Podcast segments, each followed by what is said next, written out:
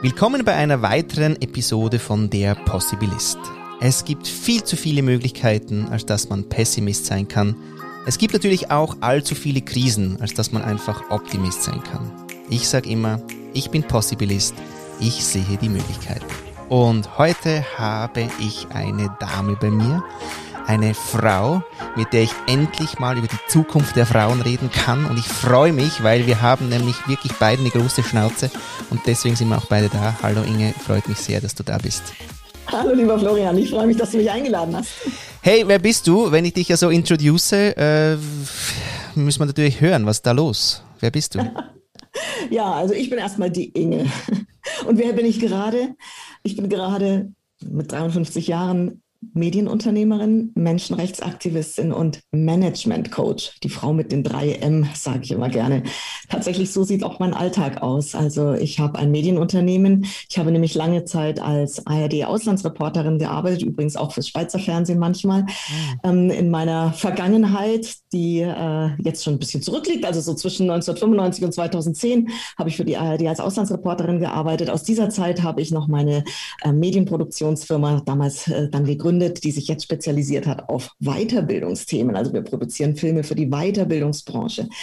Und das ist das eine M. Das zweite M, Menschenrechtsaktivistin. Schon in meiner journalistischen Zeit damals bei der ARD habe ich mich, habe ich nicht nur berichtet über die großen Verwerfungen in den Menschenrechten, also über Menschenhandel und ähm, Zwangsprostitution, Kinderhandel zum Zweck der Pornografie, Prostitution und Organausbeutung und Misshandlung von behinderten Menschen, sondern ich habe auch Projekte eingestielt, die genau diesen Missständen abhelfen sollen. Und bis heute bin ich ähm, als Frauenrechtlerin, als Menschenrechtsaktivistin und Frauenrechtlerin sehr aktiv aktiv, um genau diese Themen zu beseitigen, die vor allem Mädchen und Frauen treffen, weil sie weiblich sind. Das ist das zweite M, Menschenrechtsaktivistin. Ich bin im Vorstand von Terre des Femmes. Terre des Femmes ist Deutschlands größte Frauenrechtsorganisation und ich bin auch im Vorstand von Solvodi. Solvodi ist Deutschlands größte Organisation für Opfer von Menschenhandel.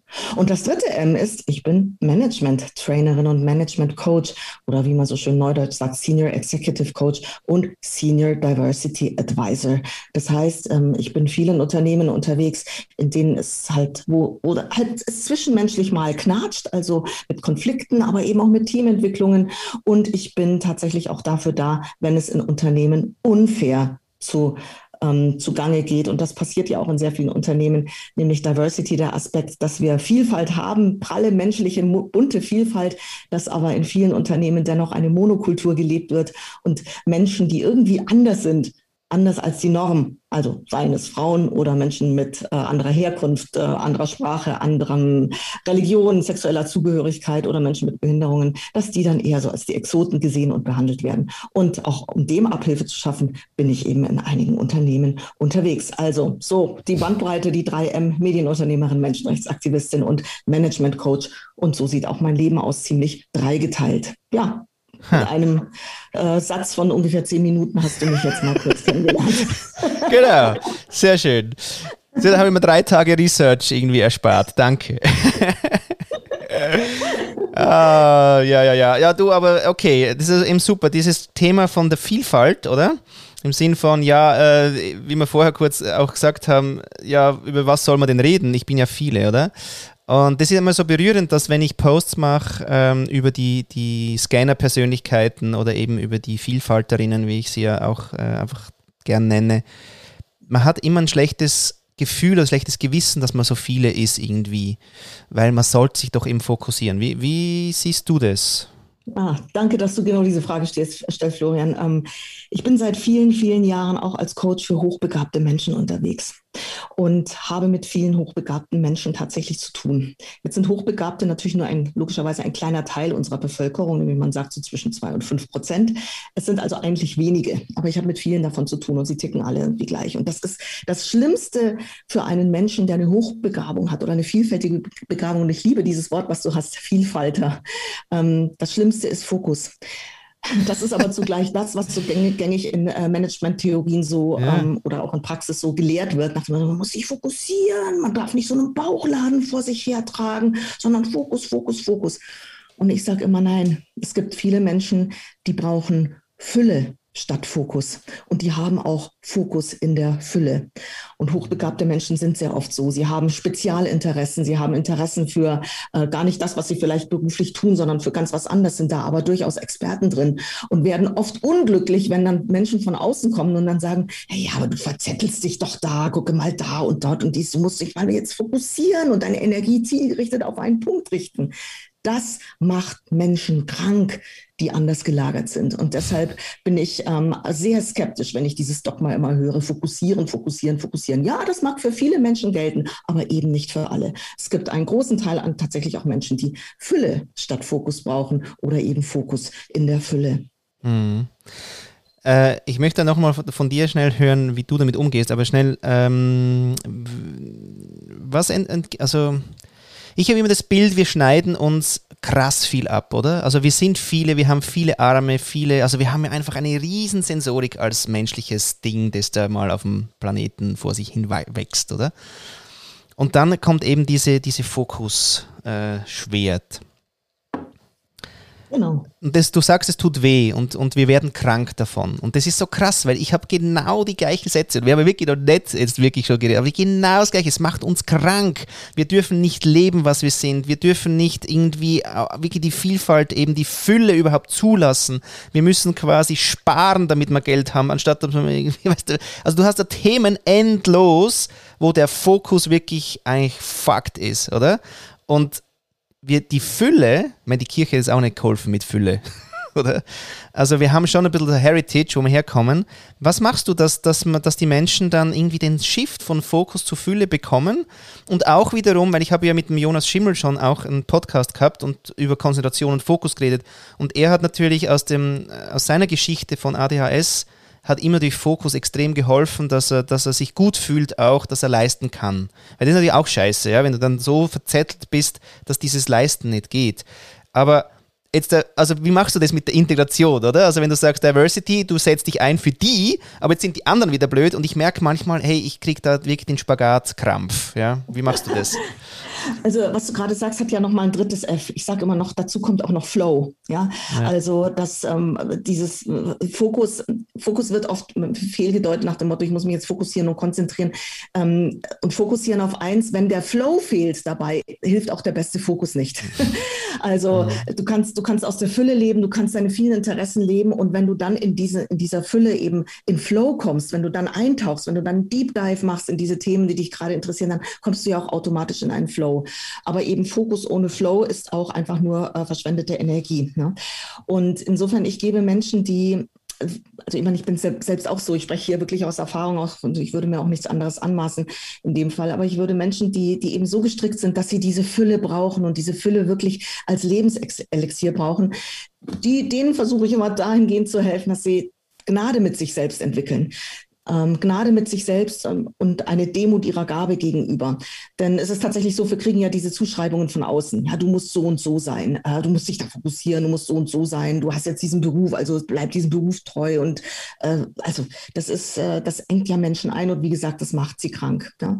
Und dieser, und sich dem zu, zu widersetzen und zu sagen, na ja, ja, das stimmt zu einem gewissen Teil, okay, ich habe dieses Label drauf, ich bin halt, was weiß ich, Finanzbuchhalter oder Finanzbuchhalterin in dieser Firma, aber gleichzeitig bin ich halt eben noch jemand, der wahnsinnig äh, toll Geige spielt oder sich interessiert für die Geigenproduktionen von äh, Bach seit irgendwie der historischen Aufführungspraxis von 1756, ähm, dann dann, dann darf das ganz genauso sein. Dann darf das eine neben dem anderen sein. Und ich darf dann die Gnade haben, auch zu mir selbst zu sagen, ja Mensch, ich bin halt einfach viele. Ja, und was bei Verzetteln oder was bei Fülle eben auch so eine negative, so eine Schattenseite sein kann, also neben dem, dass sie wirklich wahnsinnig viel produktive, tolle, wunderbar blühende Elemente hat, ist natürlich dann auch schon, dass, dass man sich dann zeitlich auch manchmal verzettelt und dann drüber stolpert ähm, oder auch wirklich sich verausgabt, weil ähm, das, das ist natürlich auch eine Herausforderung, dann die Energie auszuhalten halten und sich nicht ganz zu verflüssigen, zu verausgaben mhm. da drin.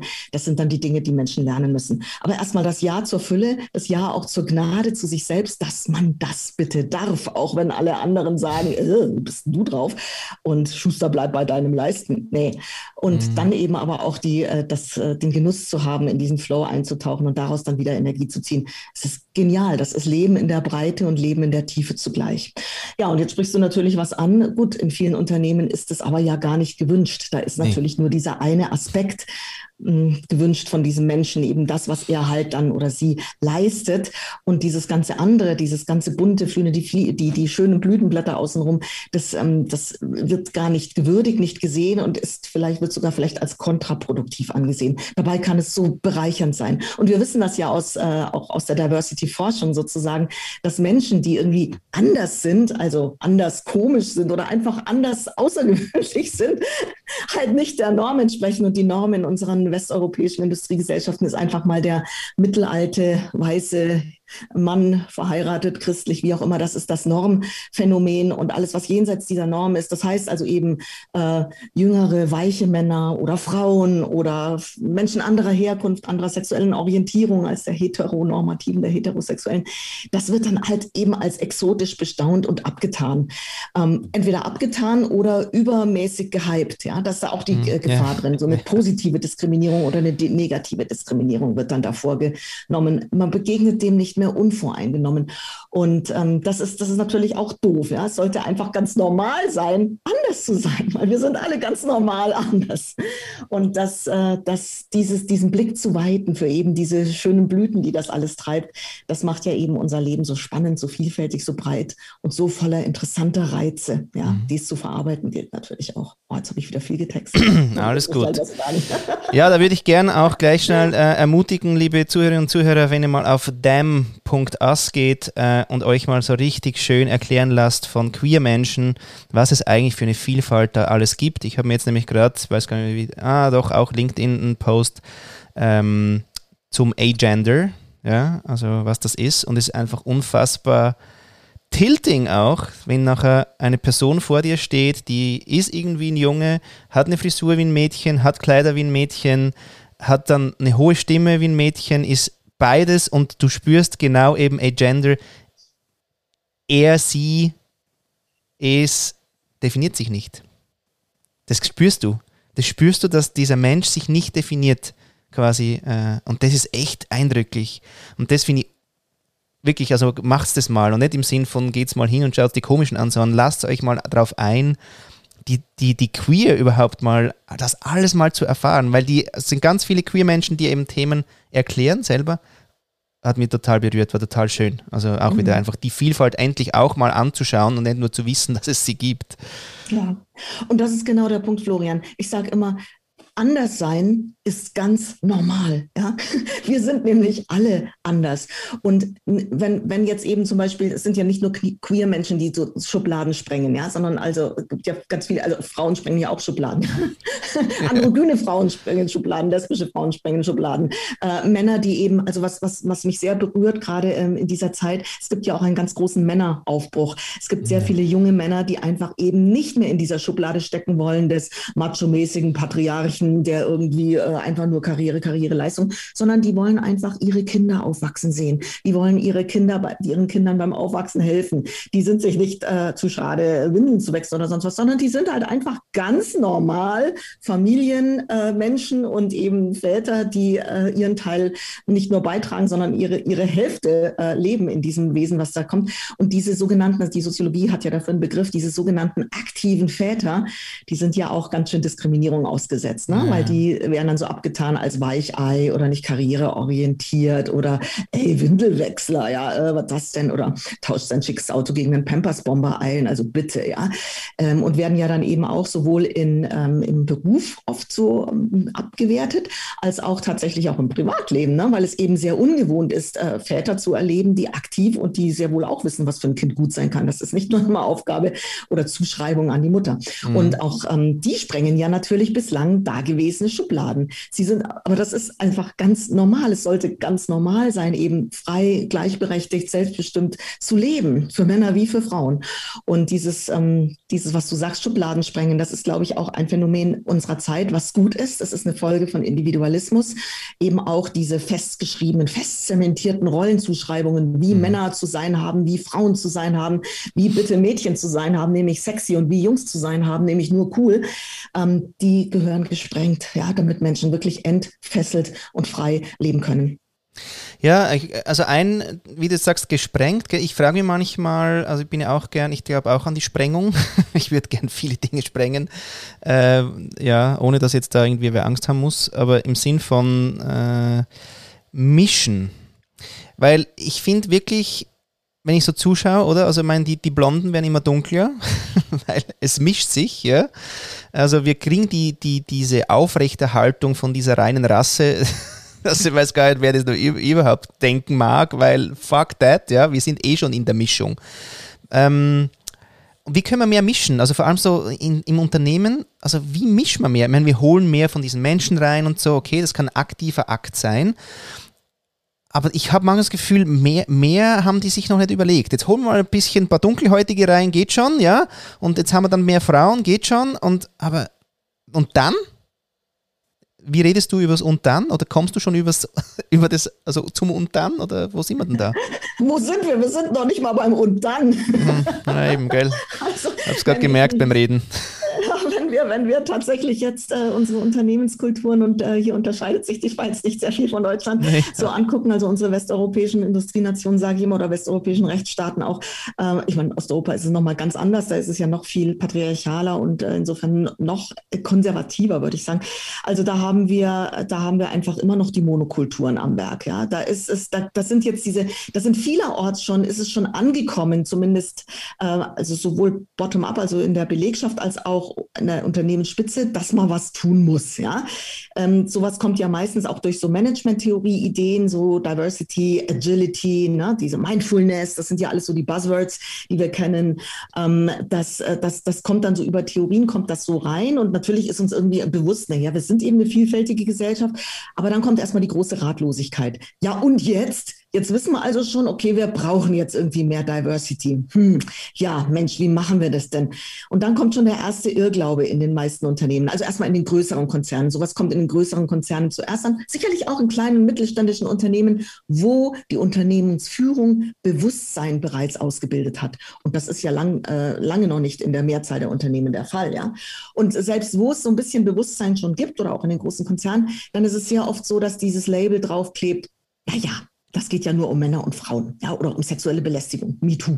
Das ist der größte Irrglaube. Es geht nicht nur um Männer und Frauen. Ja, klar, Männer und Frauen sind erstmal 50 Prozent der Weltbevölkerung. Deshalb ist das Thema Frauen, mehr Frauen in Führung oder mehr Frauen überhaupt in Unternehmen, äh, und zwar auch bis in die Führung, Unternehmen, Wirtschaft und Politik bitte haben ein großes Frauenproblem, ähm, weil sie eben zu wenig haben und 50 Prozent der Weltbevölkerung sind wir halt nun mal Frauen.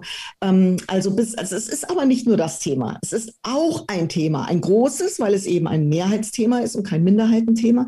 Und die anderen Themen eben von sexueller Orientierung, andere Religion als die christliche, ähm, andere Sprache, Herkunft, wie auch immer, das sind Minderheitenthemen. Ja, also wir haben es zum, wir haben es bei dieser Vielfalt viel mit Minderheitenthemen zu tun, einfach weil unser westeuropäisches mhm. oder unsere Realität hier in Schweiz, in der, Deutsch, in, in, der Schweiz oder in Deutschland eben so ist. Das ist natürlich noch mehrheitlich weiß und christlich geprägt, ist ganz klar, müssen wir schon die Fakten angucken. Und alles andere hat halt eben Minderheitenstatus. Frauen haben keinen Minderheitenstatus. Aber das ist das große Missverständnis, dass man irgendwie denkt, es ist ein sexuelles Belästigungsthema. Nein, das ist es zwar auch, ähm, weil wo patriarchal, autoritär, hierarchische Strukturen herrschen, da sind Machtverhältnisse und da geht es immer zu Lasten von Frauen oder von den Minderheiten, die halt eben, ähm, die halt nicht die, der Norm entsprechen.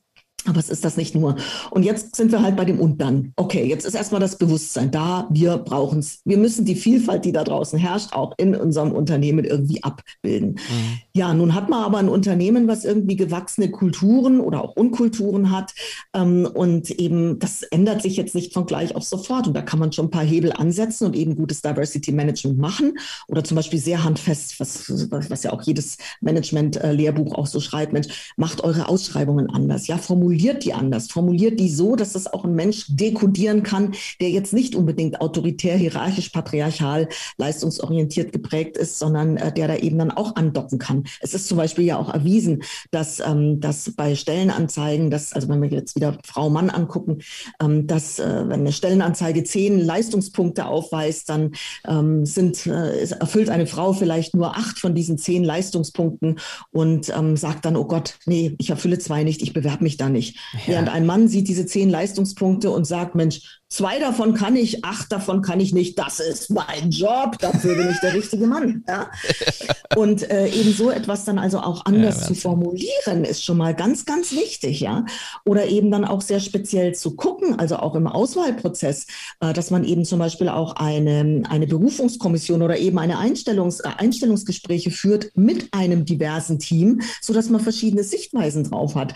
Weil wenn jetzt, ich sage es jetzt mal, wenn in dieser Einstellungskommission einfach mal fünf äh, fünf mittelalte weiße Männer sitzen und dann sitzt da eine Frau, die sich bewirbt und dann sitzt da noch ein Mann, der sich bewirbt, dann wird die Wahrscheinlichkeit groß sein, dass man sich für den Mann äh, entscheidet. Das mhm. sind diese unconscious bias Mechanismen, diese Mechanismen der, äh, der unbewussten, äh, also Vorurteile. Ne?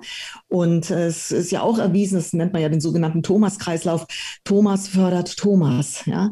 ja. Äh, Michael fördert Michael, aber Thomas fördert nicht Sabine, ja oder Thomas fördert schon gar nicht Eiche.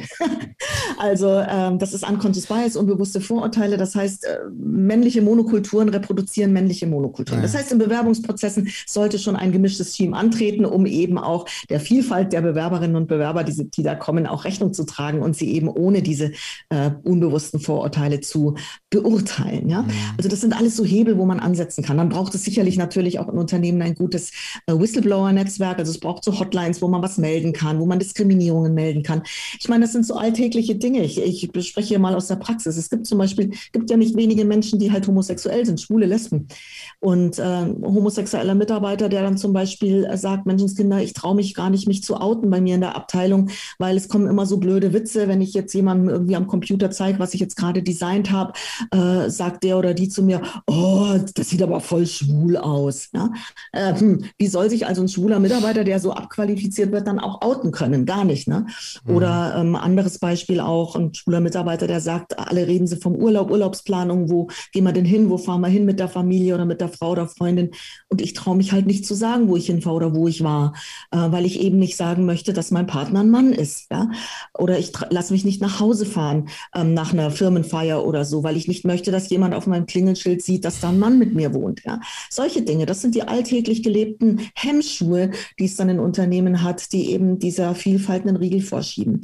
Und dass es eine andere Kultur gibt, so diesen Kulturwandel in so klassisch autoritär, hierarchisch, patriarchalen Systemen, dazu braucht es halt diese vielen Stellschrauben. Also mhm. bei Einstellungen, bei Whistleblower-Netzwerk, wo man sich da austauschen kann, äh, bei wirklichen auch Verfolgungen, wenn dann was passiert, also ein sexueller Übergriff oder eine böse rassistische Beleidigung, Bemerkung, dass das nicht ohne Folgen bleibt, sondern dass da wirklich Gespräche geführt werden mit allen Beteiligten und das klar gemacht wird, so eine Kultur wollen wir nicht im Unternehmen. Ja, und das ist, dazu braucht es halt wirklich richtig Commitment. Es braucht Commitment an der Unternehmensspitze und es braucht auch irgendwie so eine halbwegs so eine Aufnahmebereitschaft, die auch gepflegt werden muss, natürlich in der Belegschaft bei den Mitarbeiterinnen und Mitarbeitern. Mhm. Oh, und ich könnte noch 100 Stunden weiterreden, so, aber du hast ja. ja, alles gut, alles gut. Ähm, wie gehst du mit Inklusion um? Weil du jetzt auch gerade das gesagt hast, weil wir merken äh, zum Beispiel, wir sind recht gefordert in unseren Communities mit dem Inklusionsthema. Einerseits ist es natürlich wieder, das war jetzt auch spannend, jetzt sind wir eineinhalb Jahre mit dem Zukunftsbüro unterwegs und was sind wir? Wir sind weiß, wir sind irgendwie mehrheitlich Coaches und äh, äh das war's, oder? so mhm. im Sinn von, okay, ähm, da war doch noch was. Und jetzt ist aber wie die Frage, was muss man alles inkludieren? Und was ist aber eben auch mit dieser Chemie, oder? Also wenn irgendwas auch nicht stimmt, oder? Wenn man sagt, hey, sorry, äh, egal welche Farbe oder wie, einfach Arschloch für mich, ich mag mhm. nicht, ja. Äh, weil ich glaube, dass wir auch sehr irritiert sind, was wir jetzt alles inkludieren müssen sollen, mhm. könnten, oder? Wie, mhm. wie erlebst du das? Also wo sind auch so die Grenzen der Inklusion? Weil wir müssen uns jetzt alle lieb haben. Das finde ich schon auch einen krassen Anspruch, oder? Also der überfordert mich sehr, weil ich gehe natürlich eigentlich mit dem rein, merke aber dann, hey, ich schaff's nicht. Ich, scha ich schaff's nicht. Genau. Also erstmal anders sein ist niemals ein Freibrief. Ja, anders sein darf nicht ein Freibrief sein für Arschloch sein auf gut Deutsch. Mhm. So, und äh, ich sage immer gern, die Bringschuld und die Hohlschuld bei, sagen wir, Toleranz, Akzeptanz, Integration, Inklusion, das sind ja Worte, die miteinander einhergehen, ähm, das dieser Unterschied äh, Hohl- und Bringschuld, das liegt in der Haltung begründet. Ja? Also wenn ich als aufnehmende, auf, als aufnehmender Part wirklich eine gute ethische Haltung habe, eine humanistische Grundhaltung habe, und es bewusst tue, eine bewusste Haltung entwickle, dann ist es schon viel. Und wenn ich als Teil, der eben die, diese, der aufgenommen wird, also als integrativer Teil oder inklu zu inkludierender Teil, ebenfalls diese Haltung habe, das Bewusstsein habe, das Humanistische, dann ist das eine ganz tolle Glückensbedingung. Das heißt noch lange nicht, dass das dann tatsächlich auch zur Inklusion führt. Aber diese bewusste Haltung ist schon mal eine absolute Steilvorlage für beide. Ob es dann gelingt, ist die andere Frage. Und ich möchte hier mhm. sogar sehr provozierend sein. Ich arbeite seit über 20 Jahren äh, mit Behinderten, mit schwerst geistig ähm, und körperlich behinderten Menschen, noch aus meiner Zeit, wo ich als ARD-Auslandsjournalistin unterwegs war und über diese üblen Missstände berichtet habe. Ähm, die Ausbeutung bis äh, Behinderter in Ost- und Südosteuropa, wo das, die sowieso nicht als Menschen gesehen wurden oder teilweise auch bis heute noch nicht so gesehen werden, sondern als Tiere oder als Menschen x Klasse oder wie auch immer. Und ähm, habe also insofern eine sehr große Expertise im Umgang mit behinderten Menschen entwickelt und ähm, ja, leite, monitore und leite Behindertenprojekte. Und deshalb kann ich das jetzt sagen. Ja? Sonst jemandem anderen würde das wahrscheinlich jetzt echt über die, um die Ohren fliegen. Aber Inklusion ist eine schöne Zukunftsvision. Inklusion ist ein Ziel, das man anstreben kann. Aber selbst in großen Behindertenverbänden oder so ist es so, dass wir sagen, okay, wir fordern Inklusion, aber Inklusion ist ein Idealziel. Man wird es nicht erreichen können. Echte Inklusion geht gar nicht. Okay. Denn ich meine, wir müssen auch nur ganz mal praktisch gucken. Und ich möchte jetzt bei diesem, äh, bei diesem Beispiel von, äh, von Menschen mit Behinderungen oder von, mit Beeinträchtigungen bleiben. Man kann, äh, wenn man diese Haltung hat und sie wirklich auf Augenhöhe und auf Menschen sieht, so wie es gehört, ja, wie humanistisch ist, dann, dann begegne ich den Menschen auf Augenhöhe. Nichtsdestotrotz wird meine Haltung nichts daran ändern, dass dieser Mensch zum Beispiel kein Bein hat ja, oder keine Arme, vielleicht ein kontergan geschädigtes äh, Kind war oder ist als Erwachsener. Das, das kann auch meine Haltung nicht wegmachen. Dieser Mensch wird sozusagen Defizite im Vergleich zu einer Normalgesellschaft haben, die kann ich nicht wegdiskutieren. Mhm. Ähm, die kann auch ein solcher Mensch nicht wegdiskutieren.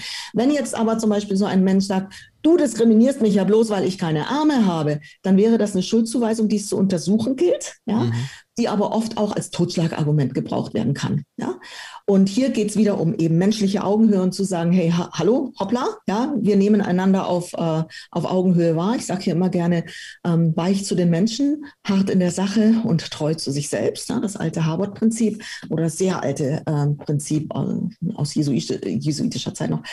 Und ähm, das, das das ermöglicht mir menschliche Akzeptanz, das ermöglicht noch lange nicht Inklusion, weil ich kann mir nicht etwas schönreden oder etwas gesund reden, was oder äh, sozusagen normal reden, was nicht normal ist. Das geht nicht. Und deshalb kann ich eben sagen, Inklusion ist ein Idealzustand, aber nicht etwas, was wir erreichen können. Ja.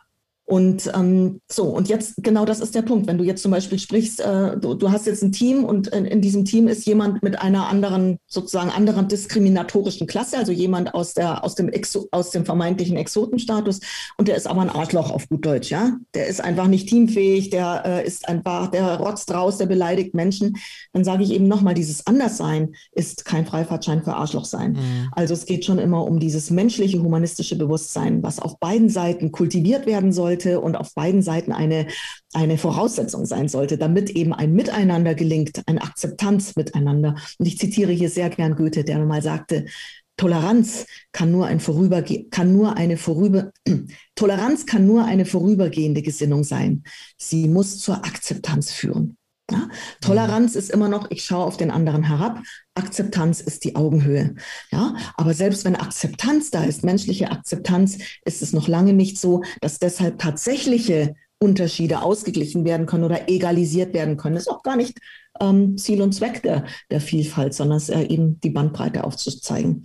So, und insofern gilt das genauso auch für Unternehmen. Und jetzt komme ich zu dem Punkt, was du eigentlich angesprochen hattest. Wenn ich also jetzt in einem diversen Team bin und da ist jemand irgendwie ganz komisch und den um jeden Preis zu halten, nur weil er diverse ist und ihm Dinge durchgehen zu lassen, die man bei jemandem anderen, der nicht sozusagen diverse ist, der nicht den Exotenbonus hat, äh, niemals tolerieren würde, das ist auch Diskriminierung, das ist auch falsch verstandener Humanismus. Mhm. Das kann natürlich auch nicht gehen, ist doch völlig klar. Man muss nur mhm. den Kompass klar haben. Und der Kompass ist immer das humanistische Weltbild. Hart in der Sache, weich zu den Menschen und treu zu sich selbst. Haben wir das aber nicht auch ein bisschen verlernt, dieses humanistische irgendwas? Also äh, ich, ich, bin ja noch ja. das Emotional Intelligence äh, Teacher bin ich ja noch und da war mhm. die Story von jemandem bei äh, Monsanto, kennen wir ja, das Unternehmen, und der mhm. war auch in so einem Two-Day-Programm und der hat danach, hat er gesagt, ah, maybe we should think more about the people. Denke ich mir, okay, was hat er denn vorgedacht, oder? Also manchmal denke ich mir, fuck, hey, da sind ja Leute irgendwie in Positionen, wo, wo ich auch nicht weiß, wo anfangen. Und mhm du hast vorher Bewusstsein gesagt und ich finde Bewusstsein aber auch aus dieser ganzen Spiri-Ecke eigentlich auch schwierig, weil man immer sagt, naja, du musst zuerst Bewusstsein haben, dann kannst du erst oder gehörst du erst dazu. Und wir im Zukunftsbüro zum Beispiel versuchen extrem mit dem zu arbeiten, was da ist. Und nicht, die kommen nicht die Menschen zu uns in die Sprechstunde und dann sagen wir mal, okay, naja gut, wenn du das vorhast, dann musst du mal zuerst, ja, Bewusstsein, humanistisch mal trainieren und dann darfst du deinen Traum leben ähm, oder dem nachgehen, sondern eben mal mit dem arbeiten, was da ist. Und aber trotzdem ist irgendwie, was ist mit los mit dem Humanismus? Ja, was ist los mit dem Humanismus? Ja, in der Tat ist es so, dass ich auch sage, wir haben tatsächlich Nachholbedarf. Und zwar schon von der Kindheit, von der frühen Kindheit und von der Schule, von der Erziehung her an. Ähm, es gibt ja dieses afrikanische Sprichwort, es braucht ein ganzes Dorf, um ein Kind zu erziehen. Mhm. Und ich sage immer sehr provokant, ja, es braucht auch ein ganzes Dorf, das wegschaut, wenn ein Kind missbraucht wird. Also das ähm, geht jetzt zwar sehr auf den sexuellen Missbrauch hin, aber das gilt auch für alles andere. Es braucht wirklich eine, eine Gesellschaft des Hinschauens statt des Wegschauens. Und das, die ist natürlich allumfassend. Es geht schon im Elternhaus los, aber nicht jedes, nicht jede Eltern sind auch so quasi drauf, dass sie sagen können, ich bin jetzt super humanistisch und äh, versuche vorurteilsfrei durchs Leben zu gehen. Das geht auch gar nicht. Ja? Wir können nicht, wir können nicht vorurteilsfrei durchs Leben gehen. Das ist auch ein guter Schutzmechanismus, aber so fair wie möglich oder so bewusst wie möglich halt, auch wenn es nur ein kleiner Teil ist. Also das, äh, aber wo das Elternhaus halt das nicht hat, müsste zumindest die Schule auch schon von früh früh an diese ethische, humanistische Grundbildung haben. Ähm, das, also, das ist wichtiger als Mathe.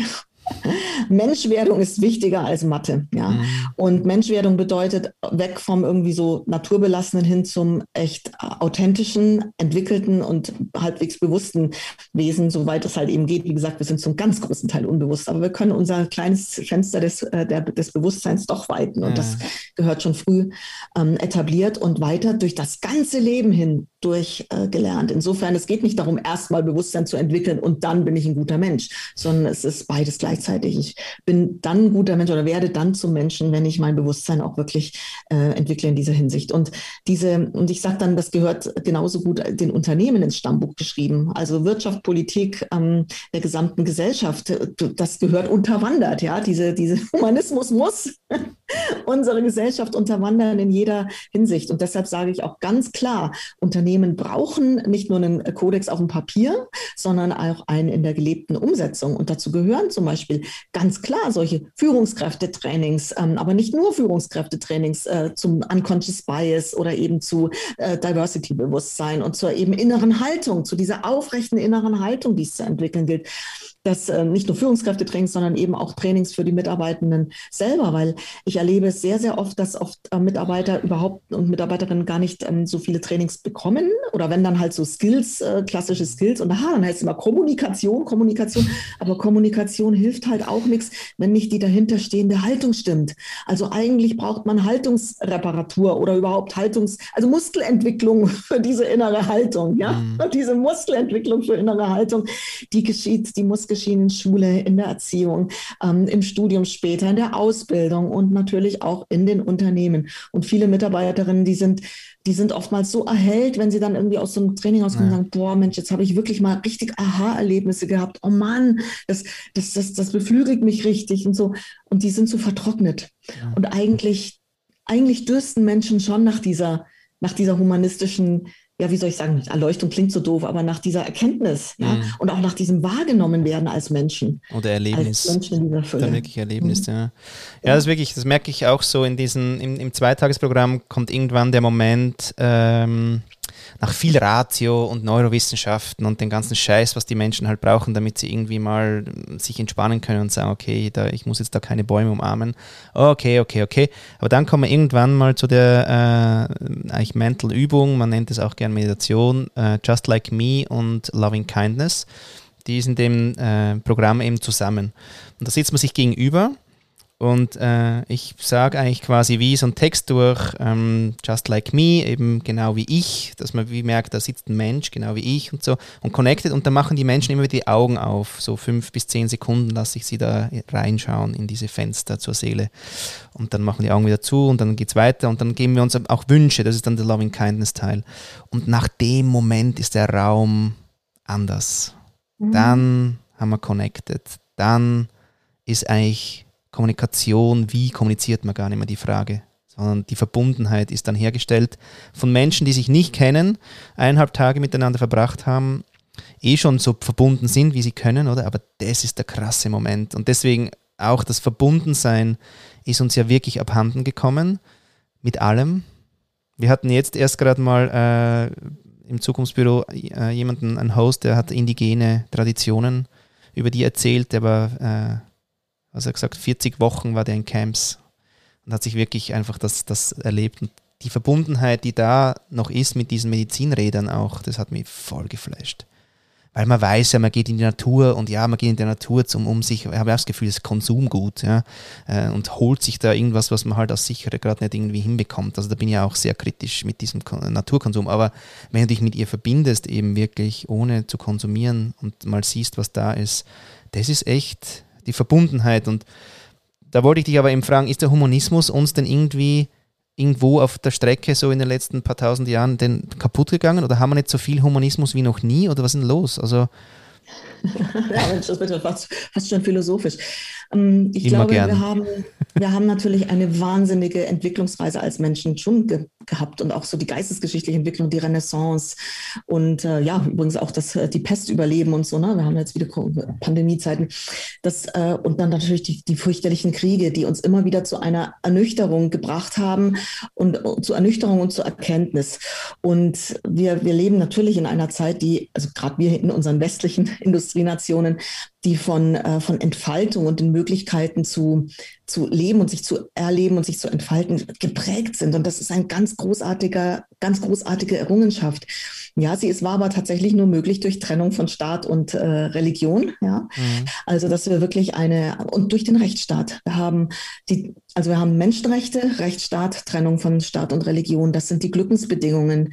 Das waren die Glückensbedingungen, die uns hierher gebracht haben. Gleichzeitig kann man natürlich auch trefflich darüber philosophieren, dass wir damit viel Humanismus erreicht haben und sicherlich nach dem Zweiten Weltkrieg einen großen Reset hatten. Zumindest im Westen. Ja, im Osten sah das nochmal anders aus, mhm. weil da gab es diese, diese diese 68er Revolution, die Frauenbewegung der 70er Jahre, also dieses Infragestellen der autoritären Systeme, das gab es ja dort nicht. Das gab es aber bei uns im Westen.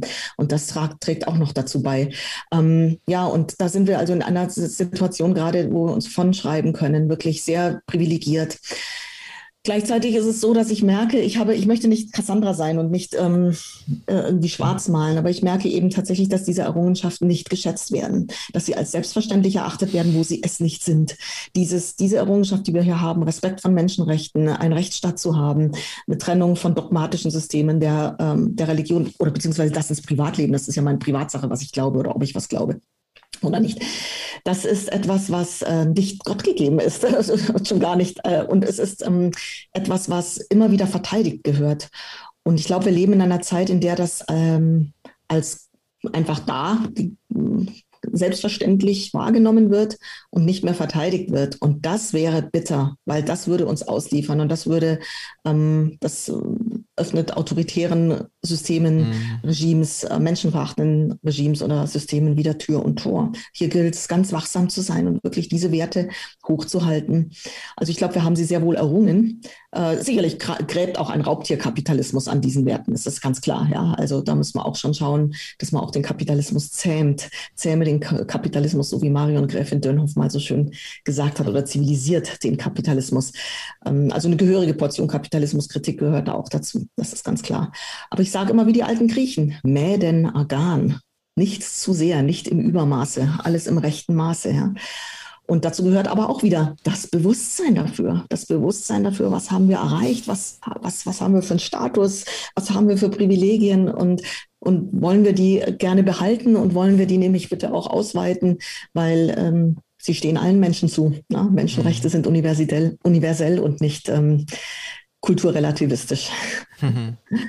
Ja. ja. krass, krass. Also, weil ich rede oft von der Economy of Enough, also wann ist genug genug und dass das ja jeder für sich mal definieren muss. Ich sage gar nicht, dass wir uns da einigen müssen, aber wo, wann ist es genug? Und äh, erlebe ich jetzt auch gerade, äh, weil ich, ich will eigentlich das Auto loshaben und, und wie geht es und wie ist doch einfach genug. Ich, ich kann mich ja bewegen, ich habe ja Mobilität. Ich meine, in der Schweiz kommt der Zug nicht mal zu spät. Also irgendwie, was, was soll ich da eigentlich und das Fahrrad ähm, und so weiter. Also ähm, wann ist genug Mobilität und wie und was brauche ich da wirklich? Und da kannst du jeden Bereich von dir mal anschauen und sagen, wo ist mal genug? Mhm. Und dass wir den, den Wachstumsumgang vielleicht ja auch finden. Ja, Weil zumindest die, in unserer Welt. In ja, in unserer, Welt, Welt, ja, ja, genau. Ja. Weil, der, ja, der, weil das ist natürlich schon auch sowas, oder? Dass ich, wenn ich quasi auch mit, äh, mit Flüchtlingen in Kontakt komme, zum Beispiel, ähm, dass, dass die natürlich sagen, ich will das jetzt auch mal erleben. Darf ich auch mal Mercedes fahren? Ich will jetzt auch mal viel von dem Zeug, was ihr da habt, oder? Ich meine, hallo? Also, finde ich das Natürlichste, was es gibt. Ich will auch mal, wenn ich es nie konnte und ich habe es immer ja. nur gehört, oder? Und jetzt habe ich es mal geschafft, habe mein scheiß Leben irgendwie riskiert, hier äh, vielleicht meinen Freund noch verloren, der und und und. Da gibt es ja schlimme Geschlich Geschichten noch. Was der Preis ist, dass ich es dann doch nicht darf, weil ich nämlich in einem scheiß Auffanglager sitze, ja, quasi und gar nichts darf und ich, ich ein schlimmeres Leben als vorher vielleicht sogar habe und so weiter. Also, hallo Menschen, hey, ähm, wann ist genug genug, oder? Und können wir ja. da mal ein bisschen Verständnis auch aufbringen? Absolut. Ich erinnere mich da gut an eine Zeit, das kommt mir gerade interessant, ich habe schon lange nicht mehr drüber nachgedacht. Als ich Anfang, Ende der, Mitte der 90er äh, Jahre ähm, als ARD-Auslandsreporterin viel äh, in Osteuropa unterwegs war, auf dem Balkan, aber auch in Russland und so, die aufgebrochenen äh, osteuropäischen Staaten eben nach der kommunistischen Zeit, da kamen ja auch gerade die Handys auf. Ne? Das war Mitte der 90er Jahre, wo also die Handys äh, aufkamen. Und da war es so, wirklich eine, also ich, ich kann lachen drüber jetzt. Ähm, damals war es so, dass Siemens speziell für den osteuropäischen Markt Handys entwickelt hatte, die eben einfach günstiger sind. Ja? Ähm, die, die günstiger waren, weil die Leute halt kein Geld hatten und irgendwie horrende Inflation und Währungsumstürze und Barrikaden. Und also es gab ja wirklich nach der, nach der Wende gab es ja üble Zustände dort. Und dieses Handy ist total gefloppt weil die Leute wollten kein Handy, was speziell für den osteuropäischen Markt ist. Die, die wollten selbstverständlich die S-Klasse von Siemens, damals war das dieses S, was weiß ich, 710 ja. oder wie das da hieß, war angesagt. Und ich habe nie so viele S-Klasse-Handys von Siemens gesehen in, äh, in Osteuropa als in dieser Zeit des Umbruchs, wo man eigentlich denkt, Mensch, die Leute, die haben ja doch gar kein Geld, aber sie wollten selbstverständlich das haben, mhm. was wir im Westen haben. Mhm. Und wer sind wir, ihnen das zu verneinen? Ja, wer sind wir, so bevormunden, paternalistisch aufzutreten und zu sagen, ja, nee, nee, nur weil wir jetzt hier äh, äh, im, im Westen so drauf sind, dass wir jetzt keine Autos mehr äh, besitzen wollen, sondern nur noch sharen, aber nicht mehr besitzen, oder dass wir uns Gedanken machen über Mobilität, so wie du jetzt gerade. Und die Menschen, die das nie hatten, oder eben über schicke Handys und die Menschen, die das nie hatten und diesen Nachholbedarf aber vielleicht haben und sich eben auch so mhm. auf Augenhöhe fühlen oder bringen wollen, wer sind wir ihnen das zu ver verbieten oder sozusagen daherzukommen und mal wieder besserwisserisch zu sagen, aber so kann es nicht gehen. Ja? Ich glaube, man kann nicht äh, vermeiden, dass, dass Nachholbedarf oder Erfahrungen oder eben auch Fehler aus diesen Erfahrungen, ähm, dass die gemacht werden müssen. Mhm. Das ist auch menschlich. Ja? Ja. Man muss einfach durch, durch gewisse Prozesse. Und ja, schönes Stichwort, äh, weil du warst Journalistin, oder? Ja. Oder bist du es jetzt heute vielleicht auch noch? Aber, nein, nein, nein, ich bin es heute nicht mehr. Okay, genau. Okay. Ich bin ziemlich genauso, genauso lange nicht mehr Journalistin, wie ich Journalistin war. Das heißt, damals, oder? Wenn du, wenn du da in den Ländern warst, wolltest du ja wahrscheinlich die Wahrheit erzählen, sozusagen. Also die, mhm. die, die hehre Wahrheit, oder? Oder wie es halt wirklich ist, oder die Realität von der Realität erzählen. Jetzt nachher rutscht jetzt irgendwie das so was Aktivistisches ja auch jetzt, oder? Also das heißt, ähm, das heißt ja nicht, dass du jetzt äh, nicht äh, faktenbasiert bist, aber du erhebst natürlich einen Finger für mich irgendwie und mahnst oder führst uns ja auch zu Themen hin, wo du sagst, das da jetzt da mehr schauen und nicht nur es ist und, und, und so, oder? Wie, ja. Also wie geht's dir da damit? Weil ich habe das Gefühl, oder wenn du in Firmen reingehst, ich, du bist doch wieder die Tante, die immer nur sagt, was alles scheiße ist und schlimm ist und mit dem Mahnfinger kommt. Und ich meine, wann rufen dich die Manager denn an, ja, dass die irgendwie sagen, ah, Frau Bell, grüße Sie, ich hätte gern mal ein paar in die Fresse, weil irgendwie wir sollten was in der Diversität tun und ich habe eh keinen Plan. Also, weil, weil wie machst du diese Felder auf und, und eben bist ja auch laut und auch bestimmt und es ist wichtig, dass das auch so ist, das liebe ich ja auch an dir. Und aber wie machst du denn ja. das, ja? Weil man muss dich ja auch mögen, sonst bist du einfach so ein Stachel. Schwein ist jetzt falsch, aber so ein Stachelding. Das kann auch sein, aber der bin ich nicht. ja, eben, aber wie bist du magnetisch, oder? Also, das ist für mich eben auch so. Du bist also. magnetisch, also. aber ich merke auch, das ist meine große äh, Challenge auch. Ich möchte den Leuten trotzdem sagen, hey, das ist scheiße, Leute. Es ist einfach so nett. Es ist einfach nicht cool. Schaut doch mal hin. Ich sage euch noch gar nicht, wie es dann besser wird zwingend, aber schaut verdammt noch mal hin und macht mal irgendwas Kleines, um zu schauen, ob ihr das irgendwie ändern könnt. Aber mhm. da bist du natürlich eben nicht so lovable immer. Also wie machst du das? Also der Punkt ist ja, ich war schon zu meiner journalistischen Zeit eben nicht nur Journalistin. Ich habe damals schon gesagt, ich bin erst Mensch, dann Journalistin. Und insofern war mein Motto während meiner journalistischen Zeit, eben es waren ja fast 15 Jahre, ähm, hinschauen und handeln.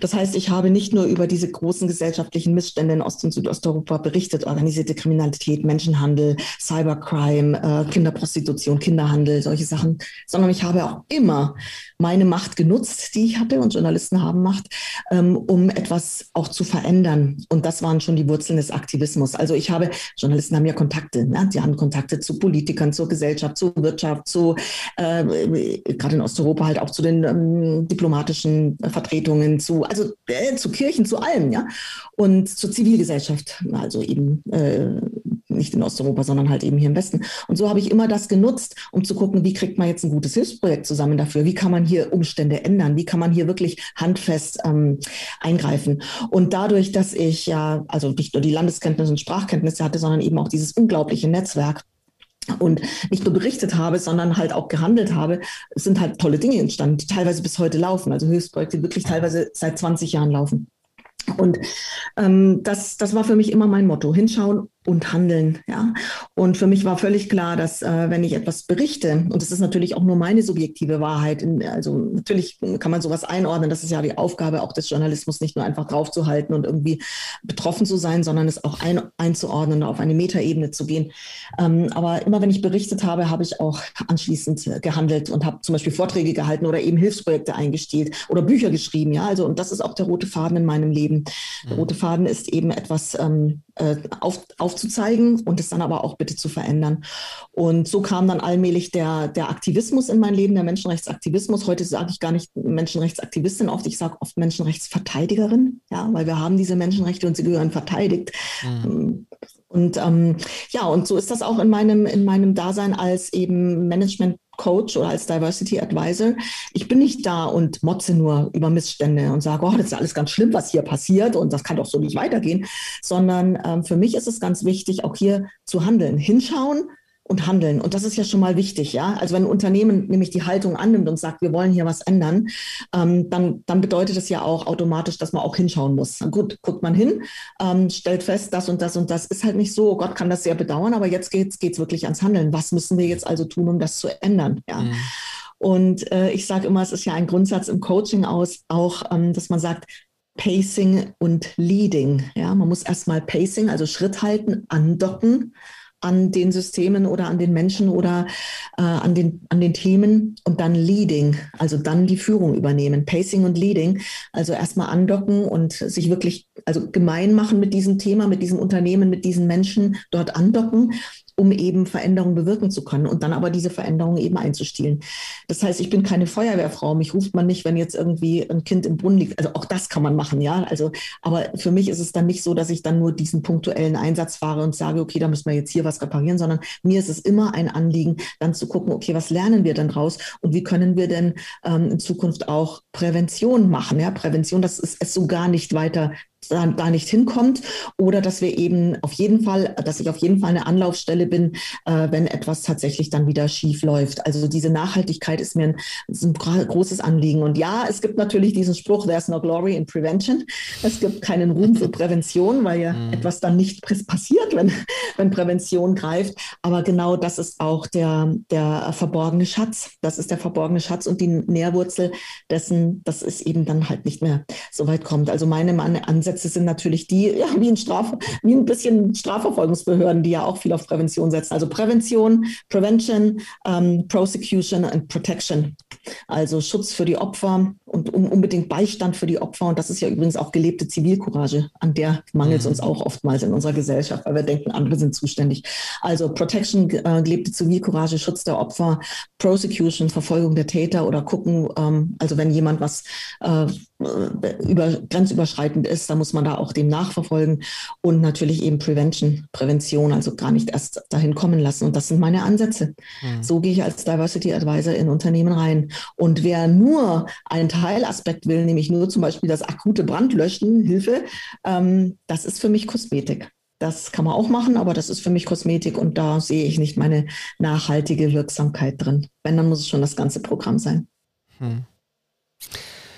Wie gehst du damit um, dass es ja, du, eben, du bist auch energiegeladen, du hast viel Energie, du hast auch, du lächelst viel, also weißt du, irgendwie, du strahlst auch, ja, und, und hast halt deine Mission auch gefunden. Das ist bei uns Menschen mit der Berufung, ist das ziemlich geil, das zieht dann auch gut, gibt viel Energie. Siehst aber auch ja viel Scheiße. Also und wirklich dann ja. nicht nur ein paar Manager äh, entscheiden falsch, weil das ist ja wirklich, also so Kategorie ein bisschen wurscht, aber du siehst so wirklich hartes Zeug. Puh, was, also, wo, wie verarbeitest du das? Wie geht das? Weil, also, wie geht das? Das sind ja dann doch schon harte Bilder und vor allem je mehr du dann in das Kind-Thema reingehst, oh man, hey, da sind wir ja durchaus wir Menschen dann ready für totale Betroffenheit. Ähm, aber auch egal, also Menschenhandel auch und so weiter. Also das sind ja alles Hardcore-Themen wo steckst du die hin? Wie, wie verstoffwechselst du die? Ein guter Punkt für Stoffwechseln, ja. Also ja, in der Tat, ich habe ähm, über die vielen Jahrzehnte jetzt des Einsatzes ähm, viel Notleid und Tod gesehen. Also auch im Kosovo-Krieg und so und eben Menschenhandel mit minderjährigen Mädchen, Elfjährige, die mit einem Baseballschläger vergewaltigt werden und hinterher äh, amerikanischen Friedenstruppen als Prostituierte zugeführt werden, das ist kein Spaß, ja. Ähm, und das hat meinen Blick für das wesentlich elementare menschliche Leben und dieses, ja, dieses zerbrechliche menschliche Leben auch sehr geschärft. Und wie stecke ich das weg? In der Tat habe ich es weggesteckt oder stecke es weg, muss gar nicht wegstecken, sondern ich verstoffwechsle es in die Energie halt meiner, meiner Mission nach draußen. Ähm, dadurch, dass ich tatsächlich über diese, diese Dinge nicht nur offenbar mache, also nicht nur als Journalistin oder mit meinen Mitteln durch Vorträge oder Bücher oder wie auch immer Filme oder Aktivismus. Ich, ich ähm, erzähle anderen davon und ich zeichne, mache aber auch, zeige Lösungsvorschläge auf oder beziehungsweise tue sie auch selbst, ja. Also dieser Aktivismus, dieses etwas tun, etwas bewegen oder etwas anstoßen und dann begleiten oder darüber reden, das ist für mich die Art und Weise, wie ich diese Energie, die ja wirklich massiv ist und das ist extrem negative Energie, wie ich die dann wandeln kann. Ja, ich gebe sie einfach weiter. Ich gebe sie weiter in gewandelter, in destillierter Form. Mhm. Und ähm, ich muss auch wirklich sagen, ich bin selbst als, ich bin ja selbst in Rumänien auch geboren, ähm, im kommunistischen Rumänien damals noch, es war Ceausescu-Diktatur.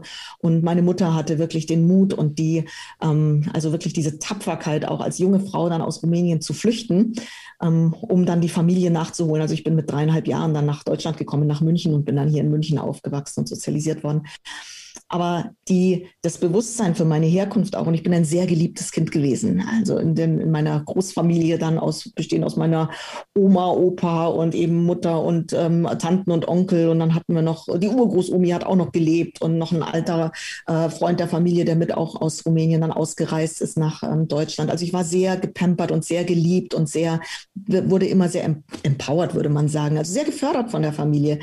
Und dieses Urvertrauen, das ich mitbekommen habe und auch diese Zuversicht, du kannst was tun. Etwas tun kann man immer, ja. Du kannst was tun. Ähm, dieses Urvertrauen bestärkt mich dabei. Und ähm, ich, ich liebe das Leben. Ich tanze gern, ich äh, liebe meinen Mann, ich ähm, lebe aus der Fülle und ich tue wirklich das in meiner, in meinem Beruf, was auch meine Berufung ist. Und äh, wäre sie es nicht, würde ich was anderes tun. das äh, bestärkt mich dann doch. Und ich merke ja auch, es ist ja auch so eine Droge und du kennst das sicher, Florian, ähm, wirksam sein. Ich bin mhm. ja auch wirksam, ja. Wenn man also wirksam ist und gehört wird und gesehen wird, wahrgenommen wird, etwas verändern kann, das gibt ja unglaublichen Ansporn und Energie zurück. Das ist ja toll, Mitstreiterinnen zu haben, Mitstreiter zu haben, äh, Gleichgesinnte zu haben, Erfolge zu erzielen mit den Projekten, die man hat. Ähm, das ist doch eine schöne Sache. Und das gibt Energie zurück. Also die Energiebilanz ist durchaus eine positive. ja, nice. Ähm, the future is female. da muss ich schon noch kurz was mit dir, äh, mit dir reden, weil lustig ist, ich, also ich, da, da würde ich ja gern sprengen. Ich würde gern wirklich das ganze Old Boys Scheiße, die, die will ich echt wegbomben. Reset, hast du vorher gesagt. Ja, Reset. Die gehen mal alle in Urlaub, kommen gar nicht mehr zurück, ja, und, und quasi die Frauen schauen dann mal, was braucht es jetzt weil ich überzeugt bin, dass äh, es anstrengender ist, jetzt da ewig in diesem patriarchalen System zu schauen, ob wir es optimieren können und ein bisschen weiblicher machen, sondern ich hätte gern die Absenz eigentlich. Und da baue ich mich ja selber aus, habe ich kein Problem. Wirklich auf meinen paar Quadratmetern hier ein bisschen Klavier, ein bisschen lesen, ein bisschen Podcast, würde ich dann weiterhin machen. Aber äh, wenn ich das so sage, so radikal, sagen viele Frauen zu mir, ja nee, ich will ja gemeinsam. Ich will ja gar nicht nur mit Frauen. Da denke ich mir, hm, mein Ziel wäre eigentlich, dass quasi Frauen eben mal schauen können, was denn ihr System eigentlich ist und nicht angepasst an eins, das eben patriarchal ge, äh, geprägt ist, sondern was ist denn, was wäre denn das Weibliche? Und wenn ich, solange ich das Männliche aber permanent im Blöd reinspielt, kriege ich das ja nicht gebacken, dass ich mal spüren darf, wie das Weibliche denn wäre. Habe auch wirklich diese Matrif Matrifokalität hat mich total geflasht. Ja, also das ist das Beste, habe ich das Gefühl, was, was wir hatten. Vor allem hat man das Jahr, Jahrtausende, also Jahrzehntausende und dieses scheiß Patriarchat haben wir erst 6.500 Jahre. Also da war vorher mehr und Female Choice und das war gut geordnet alles und so und okay, wir waren nicht 8 Milliarden. Boah, da könnte ich jetzt auch ewig. Aber meine Frage ist halt wirklich, The Future is Female, wie radikal soll es denn sein, wie kollaborativ soll es denn sein? Hey, können wir die Quote mal reinmachen, dass das einfach mal irgendwie wirklich einfach gemacht wird, weil wir checken es nicht, wir Männer, wir werden immer uns gegenseitig schützen. Thomas holt Thomas, äh, geht mal auf den Sack, ähm, haltet mal die Fresse und äh, lasst mal wirklich die Frauen machen, weil so viel schlechter, wenn man es mal so formulieren, kann es ja gar nicht sein, Leute. Ja, es wird sicher nicht schlechter. Ja, und, und genau, und aber pff, da bin ich dann wieder zu radikal oder was weiß ich was. Aber ich habe die Schnauze so voll. Ich kann es da gar nicht sagen. Da bist du nicht radikal, da bist du einfach nur feministisch. Ah, das ist das. Und ich sag mal so, also du sagst zwar, the future is female, und ich sage, the future is female and the fighters are male. Es muss männliche Vorkämpfer geben dafür. Es ist nicht die Aufgabe der Frauen, es sollte sie nicht sein, äh, für diese Gleichberechtigung zu kämpfen, sondern es ist die Aufgabe der Männer, nämlich derjenigen, ähm, die das schon durchblickt haben, sich einzusetzen für die Gleichberechtigung. Ja? Und das ist ja nicht etwas, Frauen ein Privileg einzuräumen, sondern einfach endlich mal das ihnen ähm, zu ermöglichen, was ihnen eh zusteht. Ja? Und der Kampf ist kein Frauenkampf. Der Kampf muss ein Kampf der Männer sein. Ähm, okay. Nämlich Peer-to-Peer. -peer. Also die Männer auch, die Männer sensibilisieren ähm, dafür. Und und, und auf der anderen Seite natürlich haben auch Frauen Verantwortung. Ich will sie nicht freisprechen davon, denn es gibt ja in diesem System, du hast es ja schon gesagt, auch Frauen passen sich an ein männliches System an. Voll, ne? Es ist eine Coping-Strategie, es ist eine Überlebensstrategie. Es gibt ja auch sehr viele Frauen, die durchaus extrem sexistisch sind und patriarchal gestimmt sind. Ja, ich sage mhm. immer, es sind dann die Fahnenträgerinnen und die Klakörinnen des Patriarchats, die eben mitlachen, zum Beispiel bei blöden Altherrenwitzen, bei doofen sexistischen Bemerkungen oder selber auch so drauf sind. Ja, und andere Frauen eben runtermachen, bashen, wie auch immer. Äh, da kommt dann diese berühmte Meer oder der Mythos vom Zickenkrieg und von der Stutenbissigkeit, was es gar nicht gibt. Ja, das ist einfach nur auch Konfliktverhalten, mhm. äh, was bei Männern positiv bewertet wird, bei Frauen abgewertet. Aber das ist äh, schon auch wichtig, dass also da noch Bewusstseinsbildung auch bei, bei Frauen passiert. Aber es ist eben vor allem ein Kampf der Männer für das, was Frauen selbstverständlich zusteht, nämlich die Gleichberechtigung. Und ähm, ich äh, halte es da wirklich gerne auch mit Jutta Allmendinger, der wunderbaren Soziologin in, in Deutschland und der großen Geschlechterforscherin. Es geht nur gemeinsam. Es gelingt nur gemeinsam und ich sage gerne dazu und mit diesem nötigen Bewusstsein dafür. Ja, also das ist ähm, und ich bin absolut bei dir. Ich war früher auch eine keine Verfechterin der Quote. Ich habe auch so früher noch so gedacht, äh, ach na ja, also Leistungsprinzip, das wird sich schon durchsetzen und ähm, das mhm. ist aber einfach ein ganz großer Trugschluss. Und erst das Leben zeigt, wie groß der Trugschluss dann ist. Und ich bin heute eine Verfechterin der Frauenquote, ähm, weil ich sage, das Label Quotenfrau, dieses Label Quotenfrau, das hat es schon immer gegeben für Frauen, die irgendwie Karriere gemacht haben.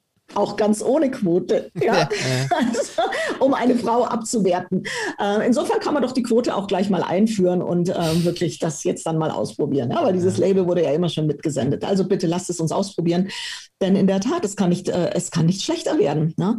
Und äh, was du ansprachst, ne, wir haben seit, seit 6.000 oder 6.500 Jahren dieses Patriarchat und das ist auch nichts, was selbstverständlich ist, was Gott gegeben ist, sondern das ist einfach ja. einhergegangen mit der Sesshaftwerdung. Ne? Der Übergang vom Nomadentum zum Sesshaftwerden. Plötzlich galt es, Besitz zu verteidigen, plötzlich galt äh, männliche Stärke, halt eben die Körperkraft alleine ähm, als wichtig, um einen Kämpfer, einen Krieger auszubilden, um dieses Land verteidigen zu können. Entsprechend wurden halt Frauen und Kinder schlechter ernährt und traten also auch in der, in der Rangfolge, auch in der Erbfolge und so weiter immer zurück.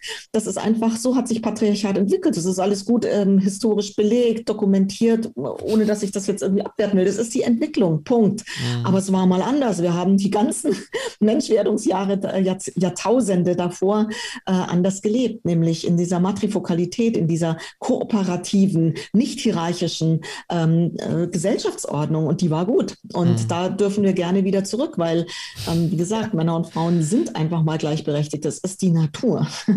Und lasst uns da bitte wieder zurück zur Natur. Und da braucht es eben Frauen, die ähm, die bewusst sind, bewusst werden und es braucht Männer, die kämpfen für diese Gleichberechtigung. Und es gibt ja diese schönen Bewegungen, dieses He for She, ja? Mhm. Männer, die sich für Frauen einsetzen oder auch die Zero Macho Bewegung, die ja in Frankreich ihren Ursprung genommen hat. Und das sind ganz tolle Initiativen, ja, wo eben Männer wirklich auch Platz machen und Bewusstsein im Kopf haben und das auch verbreiten, weil es ist eben, und da ist, kommt mein großes Plädoyer dann auch für die Zivilcourage nochmal. Denn ähm, es genügt eben nicht, bei sexistischen Witzen oder blöden Bemerkungen oder sexistischen Verhaltensweisen äh, peinlich berührt wegzugucken oder äh, eben nicht mitzulachen, sondern es genügt auch wirklich, es muss auch wirklich sein, dass man den Mund aufmacht und sagt, nein, so will ich das nicht. Und das finde ich nicht in Ordnung. Der Mund aufmachen, Mund aufmachen gehört echt dazu. Und eins meiner großen Motti ist eben das zu sagen, Mut ist stärker. Wir brauchen den Mut, den Mut, um Mund aufzumachen, wenn eben es Verhaltensweise passiert, eine diskriminierende, sexistische, wenn es einen Altherrenwitz gibt, wenn Ungerechtigkeit passiert, Mut aufmachen. If you see something, say something. Der große Slogan, den die äh, New Yorker Grand Central Station mal vor ein paar Jahren aufbrachte, da ging es um Terrorbekämpfung, ja. Also wenn du was bemerkst, dann sag auch was. If you see something, say something. Großartiger Satz äh, für Zivilcourage. Wenn du was bemerkst, dann dulde es nicht stillschweigend oder sei peinlich berührt und guck weg, sondern mach den Mund auf. Tu was dafür, dass das nicht passiert, dass das nicht nochmal passiert. Steh zum Opfer. Das ist Zivilcourage-Regel Nummer eins. Dem Opfer Solidarität erweisen, ja, zum Opfer stehen, zu zeigen, du bist nicht allein, ich bin hier bei dir und nein, das ist nicht in Ordnung. Gehört mhm. gar nicht unbedingt dazu, den Täter zu provozieren oder den bloßzustellen. Äh, reicht allein schon zum Opfer zu stehen. Und aber etwas zu tun, ja, mach Mund auf, lass es nicht geschehen. Das ist eine menschliche Verantwortung. Ja, das ist jede einzelne menschliche Verantwortung. Das ist unsere Verantwortung als Frauen, das ist unsere Verantwortung als Männer. Und nur so gelingt Gleichberechtigung. Und sie ist überfällig. Und ja, die Zukunft ist weiblich oder gar nicht. Verstanden. Leider sind wir Männer gerade in der Krise, kann ich nur berichten, ähm, weil wir nicht wissen, was wir mit jetzt dem allem tun sollen. Wir wissen weder, wie wir euch ansprechen sollen, noch wie wir euch berühren sollen, falls wir das überhaupt sollen. Äh, große Verunsicherung. Oh, Florian, da möchte ich gerne mal rein. Oh, schön. Äh, ja, genau, das ist der Punkt. Das, äh, das höre ich sehr oft. Und dann sage ich mir, was ist das bitte für eine Verunsicherung? Ja. Und diese Verunsicherung, die Verunsicherung, die wurzelt doch letztlich in einer nicht geklärten inneren Haltung. Weil es gibt einen Unterschied zwischen einem Kompliment und einer sexuellen Belästigung oder einem sexuellen Übergriff. Ja, und dieser Unterschied liegt begründet in der Haltung in der inneren Haltung, in der humanistischen inneren Haltung. Yes. Genauso gut, wie es übrigens einen Unterschied gibt zwischen dem, es wird ja sehr oft äh, gesagt, das möchte ich gerne an dieser Stelle mal sagen, es gäbe ja so den Vergewaltigungswunsch von Frauen. Frauen wollen irgendwie haben Vergewaltigungsfantasien. Nein, keine Frau hat eine Vergewaltigungsfantasie. Es gibt sehr wohl die Sehnsucht nach männlicher Stärke. Ja. Aber es gibt einen Unterschied zwischen männlicher Stärke und Vergewaltigung und auch der liegt in der inneren Haltung begründet. Also es geht um innere Haltung bei diesen Verunsicherungen. Und das ist die Aufgabe der Männer, bitte innere mhm. Haltung zu entwickeln. Mhm. Ja, und weißt du, die Frage ist auch, äh, wer ist denn verunsichert?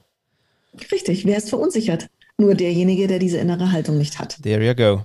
Das Ding ist mhm. einfach, wir haben das mit dem Role Model noch nicht so ganz geklärt. Äh, also wo soll man ja. jetzt hinschauen? Ja, also Elon ja. Musk ist jetzt nicht die beste äh, Hinschau-Variante. Äh, Steve Jobs war es auch nicht. Also die heißt äh, mhm. Bezos, weiß ich nicht. Also Bill Gates. Also weißt du, die großen Menschen gibt es gerade nicht, wo man hinschauen mhm. kann, finde ich sondern wir, ich habe es gerade vorher eigentlich mit der Niki auch äh, gesagt, eigentlich das Krasse ist, dass wir eben die Kollektive sind eigentlich die neuen Idole.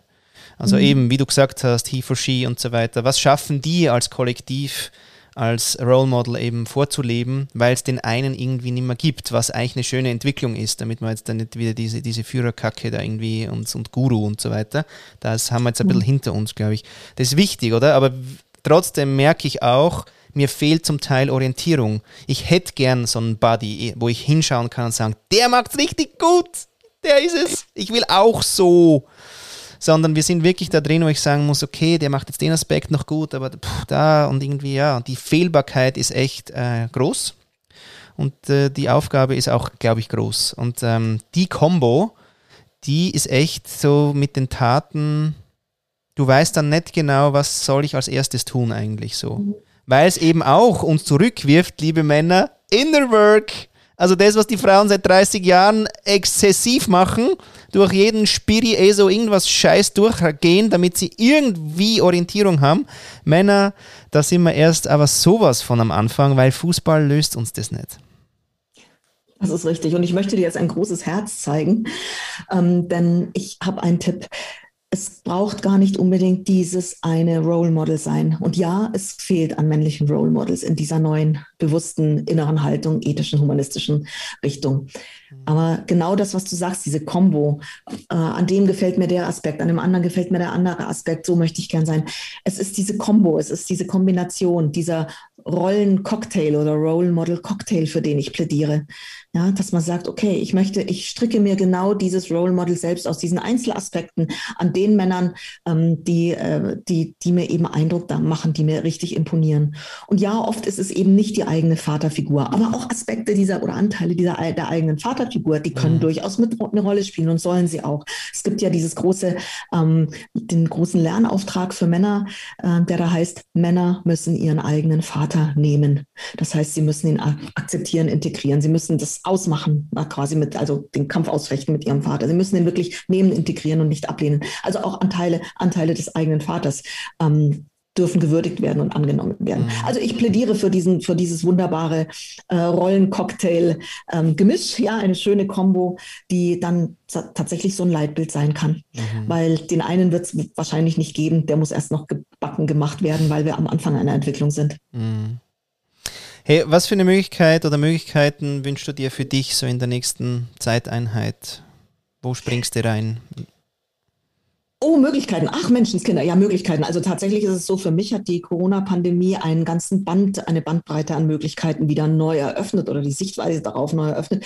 Ich bin gerade im äh, Umziehen. Tatsächlich habe ich in den letzten 14 Jahren ähm, in Leipzig viel gelebt. Da war mein Hauptlebensmittelpunkt, ähm, obwohl ich in München aufgewachsen und sozialisiert worden bin und auch meine Münchner Wohnung immer behalten habe.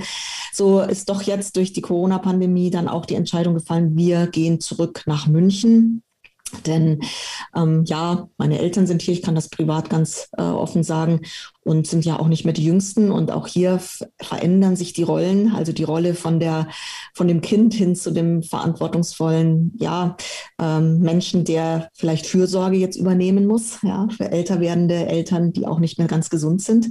Und insofern ist es für mich ein ganz großer Schritt, dieser Weg sozusagen von 14 Jahre innerdeutscher Auslandserfahrung im Osten Deutschlands wieder zurück nach München. Und darauf freue ich mich sehr. Ich freue mich sehr, hier in München ähm, unser äh, unser Büro, unser Studio, unsere Coaching-Räume zu äh, eröffnen. Und dann eben meine Wohnung, in der ich jetzt gerade auch sitze, du nimmst es ja auch auf, ähm, gründlich zu renovieren, um eben diesen Neuanfang nach 14 Jahren hier zu gestalten. Und ich habe einen ganz persönlichen Wunsch, ich brauche tatsächlich mal ein bisschen Pause und Ruhe. Und ich freue mich, äh, wenn ich es tatsächlich schaffe, nach dem Umzug auch einen Sommer, der eher der Vita Contemplativa, also dem, dem beschaulichen Leben gewidmet mhm. ist. Vielleicht schaffe ich es mir, einen Monat Zeit zu nehmen, in der ich auf gut Deutsch einfach nur den Bauch raushängen lasse. Und was wünschst du dir für die Welt? Welche Möglichkeiten wünschst du dir für die Welt? Oh, da habe ich auch ganz viele Wünsche. Ähm, für die Welt wünsche ich mir, dass sie lernt aus dieser Corona-Pandemie, um mehr Innenschau zu ähm, bekommen. Tatsächlich das, worüber unser ganzer Talk jetzt heute auch ging, um mehr Bewusstsein zu entwickeln für das, was wir erreicht haben und Bewusstsein dafür, was wir an menschlichen Werten bereits entwickelt haben und an Menschenrechten. Und das bitte zu bewahren und weiter auszubauen. Und dieses Bewusstsein, das wünsche ich mir nicht nur für unsere äh, reichen äh, Industrienationen im Westen, sondern ich wünsche es mir in einer guten und auf Augenhöhe zu vermittelnden Art und Weise auch für den Rest der Welt, für unsere zweite Welt und für unsere dritte Welt. Denn die gibt es. Ja, und es gilt nicht, die Augen zu verschließen davor oder das alles gleich machen zu wollen, sondern wirklich zu sagen, wir haben diese Unterschiede, wir haben Entwicklungsländer, wir haben zweite, dritte, vierte, fünfte Welt. Und ähm, da auf Augenhöhe das Beste mit diesen Menschen, gemeinsam mit diesen Menschen zu bewirken. Also Bewusstsein behalten und entwickeln.